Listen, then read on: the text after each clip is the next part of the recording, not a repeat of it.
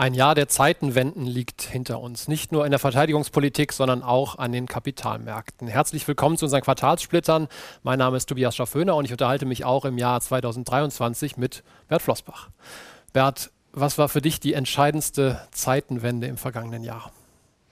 Ja, ich würde mit dem Begriff noch etwas vorsichtig sein wollen. Das ist zwar das Wort des Jahres, aber ähm, ob die Zeitenwende in den besprochenen Bereichen, also Verteidigungspolitik zum Beispiel oder auch natürlich Zins- und Notenbankpolitik wirklich da ist, werden wir erst sehen. Und ähm, ich habe ja äh, diese Differenzierung zwischen Erkenntniswende und Zeitenwende gemacht. Und was wir am 27. Februar im Bundestag gehört haben, war eigentlich erstmal nur eine Erkenntniswende, dass äh, das Verhältnis zu Russland offensichtlich nicht das ist und die Verteidigungspolitik äh, eben auch eine andere Bedeutung hat, als man vorher glaubte. Und dann müssen den Worten erstmal Taten folgen. Und insofern haben wir das auch bei der äh, Geldpolitik gesehen. Äh, eine Zeitenwende ist ja ein Übergang in eine neue Ära, so eine Art Zäsur, äh, der aber oder die aber durch durch Taten und nicht nur durch Worte gekennzeichnet ist. Und die Notenbanken haben ja dann begonnen, die äh, Zinsen zu erhöhen, weil sie eben die Erkenntnis gewonnen haben, die Inflation ist nicht temporär. Mhm. Ähm, aber eine echte Zinswende, eine neue Ära positiver Realzinsen, also Zinsen über Inflation, die haben wir noch nicht. Mhm. Nichtsdestotrotz ein Tempo bei den Zinserhöhungen, was dann schon überrascht. Mit einer 30-jährigen Bundesanleihe hätte man unglaubliche 50 Prozent verloren. Also ein Crash, dessen Ausmaß dann schon überrascht? Ja klar, also die wir, wir, hatten ja auch lange überhaupt keine Anleihen. Der, der Punkt ist, bei Nullzins kann es eigentlich dann nur noch in eine Richtung gehen. Äh, selbst eine kleine Zinserhöhung, wir sind ja immer noch auf Niveaus, die weit unter den historischen Durchschnittswerten liegen, führt dann bei langlaufenden Titeln zu katastrophalen Ergebnissen, nicht nur bei Bunds, aber wir haben das in England gesehen oder auch bei italienischen äh, Anleihen, auch bei US-Papieren, 30, 40, bei Langlaufzeiten sogar mehr Prozent.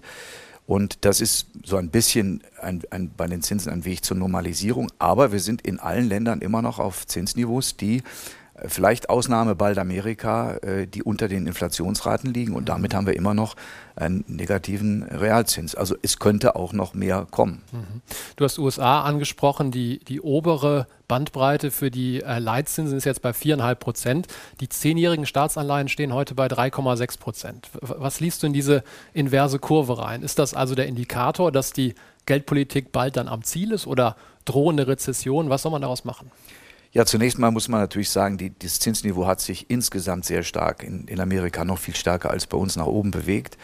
Die Tatsache, dass die zehnjährigen Anleihen deutlich weniger Rendite abwerfen, als es die kurzen momentan tun, äh, liegt daran, dass der Markt wohl erwartet, dass die Fed erfolgreich sein wird mit der Inflationsbekämpfung.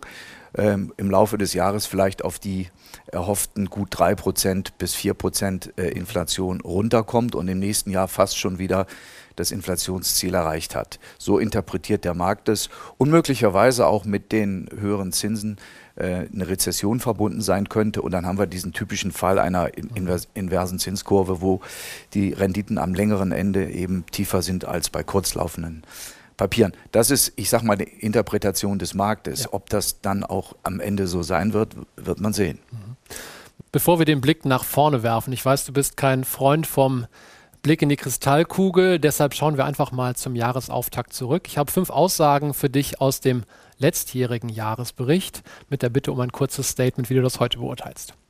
Erstes Statement. Die Inflation wird in den nächsten Jahren deutlich höher sein als in der vergangenen Dekade. Ja, das äh, war eigentlich aus unserer Sicht ein No-Brainer, wobei mhm. wir nicht damit gerechnet haben, dass die Inflation praktisch zweistellige Niveaus erreicht. Das war aber noch vor dem ähm, Einmarsch Russlands äh, in der Ukraine. Also insofern äh, Richtung absolut getroffen, aber Ausmaß unterschätzt. Mhm. Thema, was du gerade schon angesprochen hast, eine echte Zinswende, also ein Zinsniveau oberhalb der Inflationsrate ist nicht praktikabel. Also nominale Zinswende haben wir. Das ist jetzt ein Ausmaß, das kann man nicht äh, wegdiskutieren. Real, wie gesagt, noch nicht. Und wenn man eine echte Zinswende im Sinne einer Zeitenwende oder neuen äh, Ära äh, definieren möchte, wo die Inflationsraten tiefer liegen als die Zinsen oder die Zinsen eben höher äh, angehoben werden als die Inflationsraten sind, dann haben wir diese äh, Zeitenwende in dem Bereich noch nicht. Mhm. Jetzt wird es spannend. In einer langanhaltenden Phase negativer Realzinsen braucht es Sachwerte, Aktien und Gold. Ja, ich glaube, das gilt praktisch immer. Das ist nahezu tautologisch. Ausnahme wäre, wenn die Bewertung äh, ex ante so hoch ist, zu Beginn der Periode so hoch ist, dass selbst über viele Jahre die Kurse nicht steigen, ähm, weil die Bewertung eben massiv runtergeht, sei es bei Immobilien oder eben im Aktienbereich. Das sehe ich aber nicht so. Äh, deswegen halte ich an dieser Aussage fest. Die war 2022 äh, natürlich auf zwölf Monate bezogen erstmal nicht richtig. Aktien haben auch verloren. Gold, muss man sagen, äh, hat im Grunde genommen in etwa gehalten, was, was wir erwartet haben. In Dollar 0, in Euro 6 Prozent plus. Also kann man sagen, knapper Inflationsausgleich äh, geschafft und nach vorne würde ich davon ausgehen, dass es auch weiterhin der Fall ist. Mhm. Du hast die Bewertung schon adressiert. Das war Statement 4. Die Bewertung von Aktien ist bei einem Kurs-Gewinn-Verhältnis von 21 in den USA historisch eher hoch, relativ zum Zinsniveau okay. Ja, das Zinsniveau hat sich stärker mhm. als erwartet durch diesen Inflationsschub nach oben bewegt. Ähm, damit war das KGV, wenn man, wenn man das mal als einfachen Bewertungsmaßstab nimmt, von 21, was ungefähr einer Gewinnrendite von 5 Prozent äh, entspricht, war zu hoch. Äh, und wir haben eine Anpassung erlebt und sind jetzt eben, wenn man die Werte in Amerika nimmt, äh, zumindest die adjustierten Zahlen bei ungefähr 17, 17, 17,5 äh, für die nächsten zwölf Monate. Das ist ein Wert, der äh, historisch nicht mehr überdurchschnittlich hoch ist. Äh, allerdings sind auch die Zinsen nicht mehr überdurchschnittlich tief in den Staaten, jetzt, jetzt mit ungefähr 4 Prozent, äh, sodass man davon ausgehen kann, äh, dass bewertungsseitig wahrscheinlich nicht viel passiert, weder in die eine noch in die andere Richtung. Mhm. Und für, für Deutschland vielleicht noch ganz kurz, da war letztes Jahr die Bewertung schon relativ niedrig mit ungefähr 15.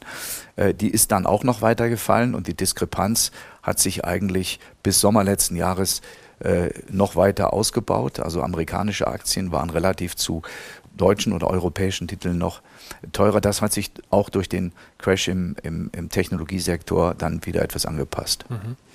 Ähm, dazu passend, ein KGV gibt es nur, wenn es einen Gewinn gibt. Fünftes und letztes Statement, der Kollaps unprofitabler Technologiewerte wird sich fortsetzen. Ja, wir hatten, wir hatten vorher ja als Beispiel ja explizit äh, Rivian genannt oder ähm, anderer Hersteller in diesem E-Auto-Bereich und Rivian kam ohne Umsatz an die Börse und wurde mit 150 Milliarden bewertet, hatte zum Jahreswechsel noch ungefähr 100 Milliarden. Die Aktie hat dann erwartungsgemäß wie viele andere Titel auch im Technologiebereich sehr viel verloren, ungefähr 80 Prozent nochmal bis heute. Ähm, das betrifft eigentlich fast alle nicht profitablen Technologieunternehmen, die von Hoffnung äh, und Zukunftserwartungen gelebt haben, aber noch nicht viel zu bieten hatten. Und was mich ein bisschen ärgert, ist in dem Zusammenhang, dass wir den, den Sprung von diesen unprofitablen Titeln auf die profitablen, die, ähm, ich würde nicht sagen überbewertet waren, aber wo die Bewertung nicht viele Fehler mehr verzieh. Und diese, äh, diesen Sprung hätten wir etwas besser machen sollen und den, die Gewichtung, die ich würde mal sagen im Rahmen war, des in Anführungsstrichen normalen, äh, die hätte man sicherlich frühzeitiger noch etwas reduzieren können. Und das ist so ein, von der Manöverkritik, würde ich sagen, rückblickend vielleicht der größte Fehler gewesen. Mhm. Wenn wir bei Technologie bleiben, du hast dich intensiv mit dem Thema der aktienbasierten Vergütung beschäftigt. Ist das was, was du heute anders bewertest als in der Vergangenheit? Ja, wir haben ja schon ewig auf dieses Thema hingewiesen. Und 2009 sind ja diese Stock-Based Compensation, also die Aktienvergütung für die Mitarbeiter in den US-Gap-Zahlen enthalten. Äh, und dann ist eben was Interessantes passiert. Weder die Analysten noch die Investoren haben diesen Zahlen sehr viel äh, Aufmerksamkeit geschenkt, sondern lieber auf die adjustierten äh, Zahlen geschaut. Und da sind die Gewinne etwas höher. Das ist uns auch bekannt und wir haben das eigentlich auch immer berücksichtigt. Was im letzten Jahr sich geändert hat, ähm, ist das Ausmaß. Ähm, das betrifft eben große Unternehmen äh, wie Meta, alias Facebook, ähm, wo dann doch in einem sehr, sehr großen Umfang an alle äh, Aktienoptionen vergeben wurden. Und da ist grundsätzlich auch nichts dran zu, zu äh, kritisieren, wenn man das, und das ist unser Punkt, offener und ehrlicher kommuniziert. Und wenn dann Firmen hingehen, PayPal hat das zum Beispiel gemacht, und sagen, wir, wir, wir haben 3,2 Milliarden an die Aktionäre zurückgegeben, nicht? Dividenden zahlen die keine, in Form von Aktienrückkäufen, dann heißt es, dass natürlich die Anzahl der Aktien, die aussteht, auch entsprechend fallen muss, damit mein Anteil am Unternehmen entsprechend steigt. Das ist aber äh, eine äh, offene Lüge, nicht, das stimmt nicht. Die haben etwa 1,4 Milliarden ging äh, an Mitarbeiterprogramme. Also die hätten sagen müssen, brutto 3,2, netto 1,8, 1,9. Äh, das haben wir wirklich an Aktien zurückgekauft. Und es ist meiner Meinung nach, das Verwerfliche an dem, an dem Thema ist eigentlich der Umgang damit. Und, und da gibt es große Unterschiede. Mhm. Also vor allen Dingen ein Plädoyer für mehr Transparenz. Um nochmal nachzufragen, das heißt nicht, dass man nicht in Tech investieren sollte, weil diese äh, Auswüchse da natürlich ja. besonders ausgeprägt sind, oder? Das, das ist ein guter Punkt. Ich glaube, da, da äh, habe ich mich vielleicht, ich will nicht sagen, nicht missverständlich, aber nicht klar genug geäußert. Man soll hier das Kind nicht mit dem Bade ausschütten, um Gottes Willen. Ähm, und ich sagte ja gerade, der Umgang ist sehr unterschiedlich. Microsoft zum Beispiel äh, differenziert nicht zwischen Gap und Non-Gap Gewinnen. Also die adjustieren das nicht, sondern die weisen das einfach aus und das Ausmaß ist auch relativ gering. Ähm, wir haben, wenn man, wenn man die Minimaladjustierung nimmt, dann eben kein KGV von 23,5, sondern von 24. Ähm, und ähnlich ist es bei Apple. Da sind die Bewertungen tiefer, aber der Unterschied ist minimal. Und dann haben wir eben gerade angesprochene äh, Titel, äh, nehmen wir PayPal oder ein, eine Aktie, die viele auch kennen, ein Unternehmen Nvidia. Nicht, da sind diese adjustierten Gewinne teilweise nur halb so hoch. Ähm, äh, doppelt so hoch und damit die, die Kurs-Gewinn-Verhältnisse ähm, sind, sind auch überzeichnet. Ähm, die sind zu niedrig dann. Ähm, als wenn man jetzt wirklich die äh, Stock-Based Comp mit einberechnen würde. Und da kommt man dann zu völlig falschen Ergebnissen, wenn man eine Aktie ähm, bei einem Kursgewinnverhältnis von, ich sag mal, 17 oder 18 sieht, die hat aber eins von 34. Ähm, Thema PayPal, äh, dann, dann rechnet man de facto falsch. Und die Firmen wissen das und wir, was wir als Feedback bekommen haben, war dann auch, ja gut, das machen alle so äh, und wir sehen euren Punkt, aber ähm, wir ändern da nichts dran, weil alle gehen mit dem Thema auf diese Art und Weise um. Und das heißt für den Technologiebereich, dass man nicht nur die Qualität des Geschäftsmodells der, der Firma, sondern eben auch dieses Verhalten und dieses Verfahren hier äh, beobachten muss, weil natürlich daraus auch Ableitungen auf die Qualität des Managements zu ziehen sind. Nicht wer sich da brüstet, ähm, zwei Dollar verdient zu haben pro Aktie, aber es ist nur ein Dollar zehn, äh, da, da kann man natürlich tief blicken, wie das vielleicht auch in anderen Bereichen des Unternehmens läuft. Und diesen, diesen Schluss äh, würde ich dann doch schon ziehen und sagen, das ist qualitativ dann Thema Management ein Abstrich, der, der, also, den man einfach machen muss. Und es zeigt sich auch, dass wir als nicht mehr die einsamen Rufer im Walde sind, sondern dass jetzt dieses Thema angesichts der fallenden Kurse natürlich auch äh, immer mehr Aufmerksamkeit gewinnt. Und da muss man gucken, ob es ja neben der sich anbahnenden Erkenntniswende vielleicht auch zu einer Zeitenwende kommt und alle Firmen damit sehr transparent und offen umgehen. Mhm. Siehst du auch im konkreten Handeln, wenn man so äh, die Ankündigung des letzten Quartals Revue passieren lässt, da schon einen gewissen Sinneswandel im Kontext Personalkosten bei diesen Tech-Titeln? Ja, da kommt ja eins zum anderen. Nicht? Natürlich ist Stock-Based Compensation auch direkt verbunden mit der Anzahl der Mitarbeiter, die ich einstelle oder die ich habe. Und wir haben bei, bei zum Beispiel Alphabet einen Zuwachs von 100.000 auf 187.000 äh, gehabt in, in drei Jahren. Und dann heißt es immer, ja, wir müssen denen alle Stock Options geben oder Aktien geben, wir müssen unsere Talente hier im Hause halten, nicht? Aber das ist eben kein gezieltes Einsetzen von solchen Aktienprogrammen, äh, sondern das Gießkanne. Und dann eben die Gießkanne auf jetzt auch noch zigtausend mehr Leute, die man in der und nach der Pandemie eingestellt hat, weil man dachte, das geht jetzt wachstumsmäßig so weiter. Dem ist jetzt nicht so. Und jetzt erkennt man natürlich, dass man extrem hohe Personalkosten hat, teilweise auch natürlich Bürokosten, die damit verbunden sind und eben auch diese Kosten der ähm, der Optionen respektive Aktienvergütung. Und um da mal eine Zahl zu nennen, äh, im Schnitt bei Alphabet 200.000 Fixgehalt im Jahr, also Cashgehalt, äh, plus 100.000 Stock Options macht 300.000 Durchschnittsgehalt, wenn man diese Stock-Optionen, Aktienoptionen mit einberechnet. Und das ist der Durchschnitt über alle 187.000 Leute. Also äh, da sieht man auch, welches Ausmaß das äh, in Amerika dann in einigen Fällen angenommen hat. Mhm. Ähm, wir haben über deine Arbeitshypothesen von letztem Jahr gesprochen. Ähm, wenn wir jetzt nach vorne schauen, wie ist deine Erwartungshaltung? Inflation und Geldpolitik dieses Jahr? Ja, also die Inflation, ich glaube, das ist das Kernthema. Äh, und da kann man durchaus auch von einer Zeitenwende sprechen, nicht bei der Erkenntnis der Inflation, sondern bei der Inflation an sich. Äh, die wird wahrscheinlich länger hoch bleiben, höher bleiben als auch jetzt noch von vielen erwartet, weil wir einen strukturellen Lohndruck sehen. Ähm, Thema Demografie, äh, Knappheit an äh, Arbeitskräften, vor allem qualifizierten Arbeitskräften. Und wir haben ja gerade dieses Thema der Lohnverhandlungen äh, anstehen in vielen Bereichen, IG Metall, Verdi hier in Deutschland. Äh, und man kann davon ausgehen, dass allein die Löhne äh, in diesem Jahr in Deutschland so im Schnitt zwischen 5,5 und 6 Prozent äh, zulegen werden. Das heißt, Inflation strukturell höher als die Hoffnungen, die die Notenbanken haben. Das heißt für die Geldpolitik noch mehr Zinswende, die da folgt? So, das ist jetzt der Punkt. Also das wird auch eigentlich die, die wichtigste Entwicklung sein oder auf das, was man achten muss in, in, in diesem Jahr. Denn die Notenbanken haben ja auch keine Ahnung, wo die Inflation sich wirklich hinbewegt und sagen das ja auch ganz offen. Äh, in den USA nennt man das dann Data Dependent. Wir gucken mal, was da reinkommt an Zahlen und dann adjustieren wir unsere Zinsschritte. Und insofern hangelt sich der Markt, morgen haben wir eine Zahl äh, in Amerika, äh, was den Konsumentenpreisindex betrifft, von Zahl zu Zahl, von Indikation zu Indikation durch bis zur nächsten Notenbanksitzung, die dann im sechs Wochen Abstand, im sechs Wochen Rhythmus erfolgt. Und deswegen äh, wird man wird spannend sein zu sehen, wie die Notenbanken darauf reagieren. Ähm, und natürlich ist eine Zinspolitik, die mit dem Hammer erfolgt und Inflation, kostet es, was es wolle, abwirkt, wie das Paul Volcker Anfang der 80er getan hat, heute aufgrund der hohen Verschuldung äh, nicht so ohne weiteres mehr möglich. Und deswegen wird das interessant sein, dieses Jahr zu sehen, äh, wie dieser Kampf der Notenbanken gegen die äh, Inflation sich entwickelt. Mhm. Wenn ich die zwei Trends, nenne ich es mal, jetzt auf Unternehmen und deren Aktien beziehe, ist das natürlich gegenläufig. Also höhere Inflation sorgt für nominal steigende Umsätze und Gewinne. Zins drückt dann auf die Bewertung. Was ist relevanter? Ja, das ist eben genau die Ironie, dass Inflation, wir haben es ja schon gesehen letztes Jahr, Umsätze logischerweise hebt, sonst hätten wir keine Inflation.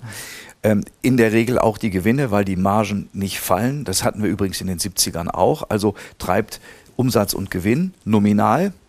Auf der anderen Seite führt die Inflation, zumindest damals in den 70ern dazu, dass die Zinsen massiv nach oben gehen und dadurch eben die Bewertung der Aktien fällt. Also wenn man es auf eine, eine äh, Immobilie überträgt, die Mieten steigen inflationsbedingt, die Bewertung der Multiplikator auf die Mieten fallen.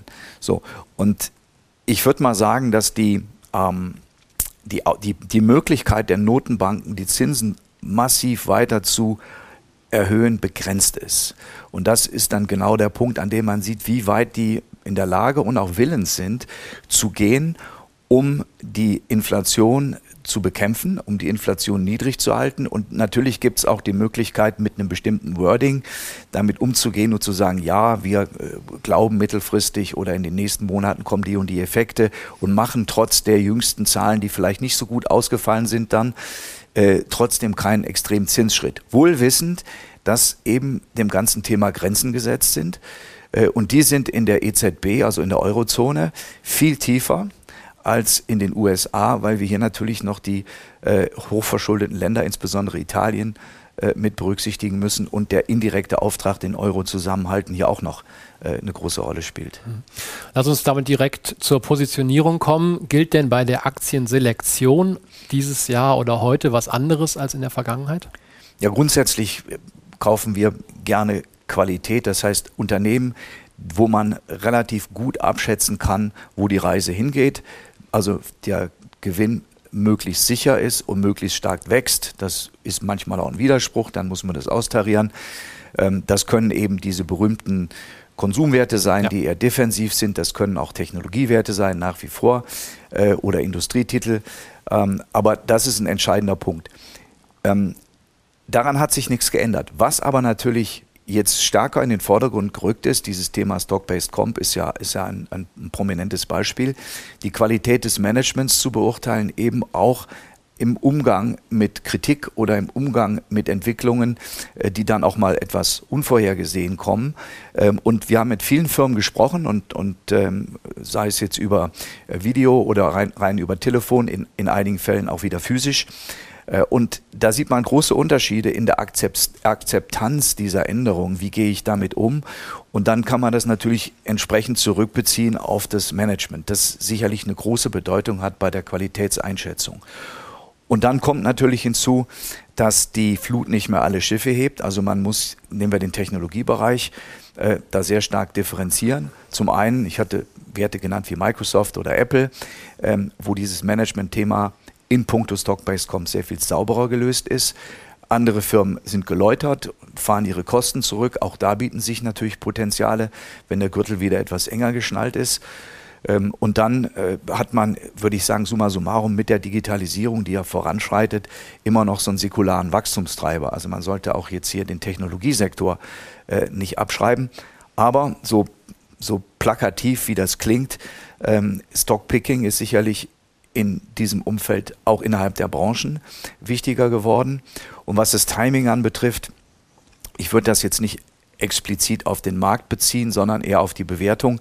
Äh, das Zinsumfeld und auch das Vor und Zurück der Notenbanken, was wir jetzt noch sehen werden. Wir hangeln uns jetzt quasi von Sitzung zu Sitzung, äh, wird auch immer wieder dazu führen, dass der Markt ein bisschen zu euphorisch wird oder ein bisschen zu optimistisch, ein bisschen zu pessimistisch und, und die, die Kurse dann atmen. Also ich sehe jetzt nicht mehr ähm, oder ich sehe jetzt nicht diesen klaren Trend nach oben, aber auch nicht nach unten, sondern das ist jetzt mal eine Bewertung, äh, eine Entwicklung, wo sich die Bewertung immer wieder so ein bisschen anpasst, abhängig von den Daten, die reinkommen und wo sich durchaus auch Chancen bieten, äh, die gleiche Aktie mal in so einer Welle unten aufzubauen und oben ähm, etwas abzubauen, wenn man das mal zurückhalten und vorsichtig als Timing ja. Äh, bezeichnen möchte. Du hast auch im Multiple Opportunities äh, wieder Anleihen gekauft. Wenn ich mir da das Anleihenportfolio angucke, würde ich das mal mit, mit drei Motiven überschreiben. Kasseersatz und ein nominaler sowie ein realer Ertragsfokus. Würdest du das zustimmen? Ja, wir hatten, ich glaube schon beim letzten, beim letzten ähm, Quartalsbericht, ja, und bei unserem letzten Gespräch schon mal darauf hingewiesen, Bonds kann man jetzt wieder kaufen, weil man im Prinzip müssen zwei Dinge erfüllt sein. Also ich will einen real positiven Ertrag haben, also mehr als die Inflation. Dann kann ich das garantiert machen mit inflationsgeschützten Anleihen. Das ging bis zuletzt nur in Amerika, also in Dollar. Jetzt kommt man auf eine kleine positive Rendite auch bei Bundesanleihen. Die ist aber 0,1 oder 2 Prozent und eigentlich noch kein richtiger Brüller. Ähm, oder man hat nominale Renditen, die so hoch sind, dass man eine Inflationsrate von von mir aus 4, 5 Prozent über die nächsten Jahre äh, damit abdecken kann. Mhm. Äh, und auch da gibt es Titel, aber das sind dann Segmente äh, im Markt, äh, wie die Hybridanleihen, die wir beschrieben haben, von guten Emittenten. Ähm, und dann natürlich der Thema, das Thema, was jetzt auch neu dazugekommen ist, wo wir auch ein paar Prozent äh, Kasse umgeschichtet haben. Wenn man kurzlaufende Bundesanleihen oder Bubils äh, sich anschaut, die bringen so 2,7, 2,8 Prozent Rendite.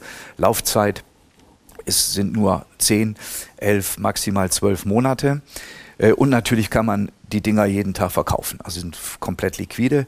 Und dann lohnt sich auch mal die Kasse, die man hält und einen Teil von der Kasse da rüber zu shiften äh, und einstweilen da mal liegen zu lassen, äh, weil man zumindest eine Rendite hat, die äh, höher ist als die, die man in der Kasse bekommt und, und die Flexibilität ist da. Man kann also jederzeit diese Mittel auch anderweitig einsetzen. Zu tief würde ich sagen, sind die Renditen noch bei normalen Bunds. 2,2, 2,3 Prozent für eine zehnjährige Anleihe ist nicht für Buy and Hold gedacht. Vielleicht kann man da hoffen, dass mal kurzfristig ein Zinsrückgang dazu führt, ein Renditerückgang, dass man ein bisschen Kursgewinn macht. Aber äh, das ist jetzt kein strategisches Investment, ja. das in dem Umfeld äh, appetitlich erscheint. Ich will dich abschließend nicht auf die Renditeprognose festnageln, aber zum Jahresauftakt darf die Frage nicht fehlen. Was sollten Anlegerinnen und Anleger vom Jahr 2023 erwarten? Ja, ich hasse ja diese, diese künstliche Zäsur des Kalenders. Nicht? Also ähm, ich habe gerade ja schon gesagt, es, es, es könnte so ein bisschen seitwärts laufen. Überraschungen gibt es immer, die können sehr positiver Natur sein. Denk an China, wo sich jetzt doch abzeichnet, dass sich da äh, die Dinge zum Besseren wenden äh, nach, der, nach diesem Reopening, das jetzt stattfindet. Ähm, also da können auch positive Dinge kommen und deswegen würde ich sagen, ist der, der Pfad ist nicht eindeutig. Ich würde jetzt nicht der große Bulle sein wollen für dieses Jahr, aber auch kein Bär, sondern man muss im Prinzip die Chancen nutzen, die da sind. Wir sind mit einer Aktienquote, wenn man die Multiple Opportunities mal als Beispiel nimmt, der sehr flexibel ist, äh, bei 68 äh, Prozent. Das höchste Niveau waren tiefe 80. Das normalerweise tiefste ist irgendwo in den 50ern. Also ich würde sagen, wir, wir sind da, bewegen uns da in einem mittleren äh, Bereich haben sicherlich auch ein paar Sondersituationen noch an, an, an Bord, die man jetzt marktunabhängig betrachten kann. Ähm, aber ich gehe mal davon aus und hoffe, dass wir den, den positiven Wind, den wir jetzt aus den ersten zwei Wochen mitgenommen haben, dass wir ein bisschen davon auch für den Rest des Jahres beibehalten und das, das äh, schlechte Jahr 2022 dann wieder vergessen macht.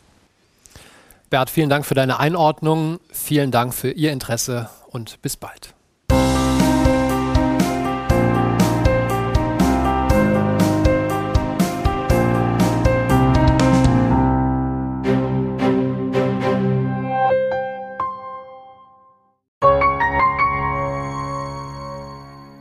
Rechtlicher Hinweis. Diese Publikation dient unter anderem als Werbemitteilung. Sie richtet sich ausschließlich an deutschsprachige Anleger mit Wohnsitz bzw. Sitz in Deutschland, Österreich, Luxemburg und in der Schweiz. Die in dieser Veröffentlichung enthaltenen Informationen und zum Ausdruck gebrachten Meinungen geben die Einschätzungen von Flossbach von Storch zum Zeitpunkt der Veröffentlichung wieder und können sich jederzeit ohne vorherige Ankündigung ändern Angaben zu in die Zukunft gerichteten Aussagen spiegeln die Zukunftserwartung von Flossbach von Storch wider, können aber erheblich von den tatsächlichen Entwicklungen und Ergebnissen abweichen. Für die Richtigkeit und Vollständigkeit kann keine Gewähr übernommen werden. Der Wert jedes Investments kann sinken oder steigen, und Sie erhalten möglicherweise nicht den investierten Geldbetrag zurück mit dieser Veröffentlichung wird kein Angebot zum Verkauf, Kauf oder zur Zeichnung von Wertpapieren oder sonstigen Titeln unterbreitet. Die enthaltenen Informationen und Einschätzungen stellen keine Anlageberatung oder sonstige Empfehlung dar. Sie ersetzen unter anderem keine individuelle Anlageberatung. Angaben zu historischen Wertentwicklungen sind kein Indikator für zukünftige Wertentwicklungen diese Veröffentlichung unterliegt Urheber-, Marken- und gewerblichen Schutzrechten. Eine Vervielfältigung, Verbreitung, Bereithaltung zum Abruf oder Online-Zugänglichmachung, Übernahme in andere Webseite, der Veröffentlichung ganz oder teilweise in veränderter oder unveränderter Form ist nur nach vorheriger schriftlicher Zustimmung von Flossbach von Storch zulässig ein umfangreiches Glossar zu Themen und Begriffen finden Sie auf www.flossbachvonstorch.com/glossar/. Diese Veröffentlichung unterliegt Urheber-, Marken-, gewerblichen sowie wettbewerbsrechtlichen Schutzrechten. Copyright 2020 Flossbach von Storch. Alle Rechte vorbehalten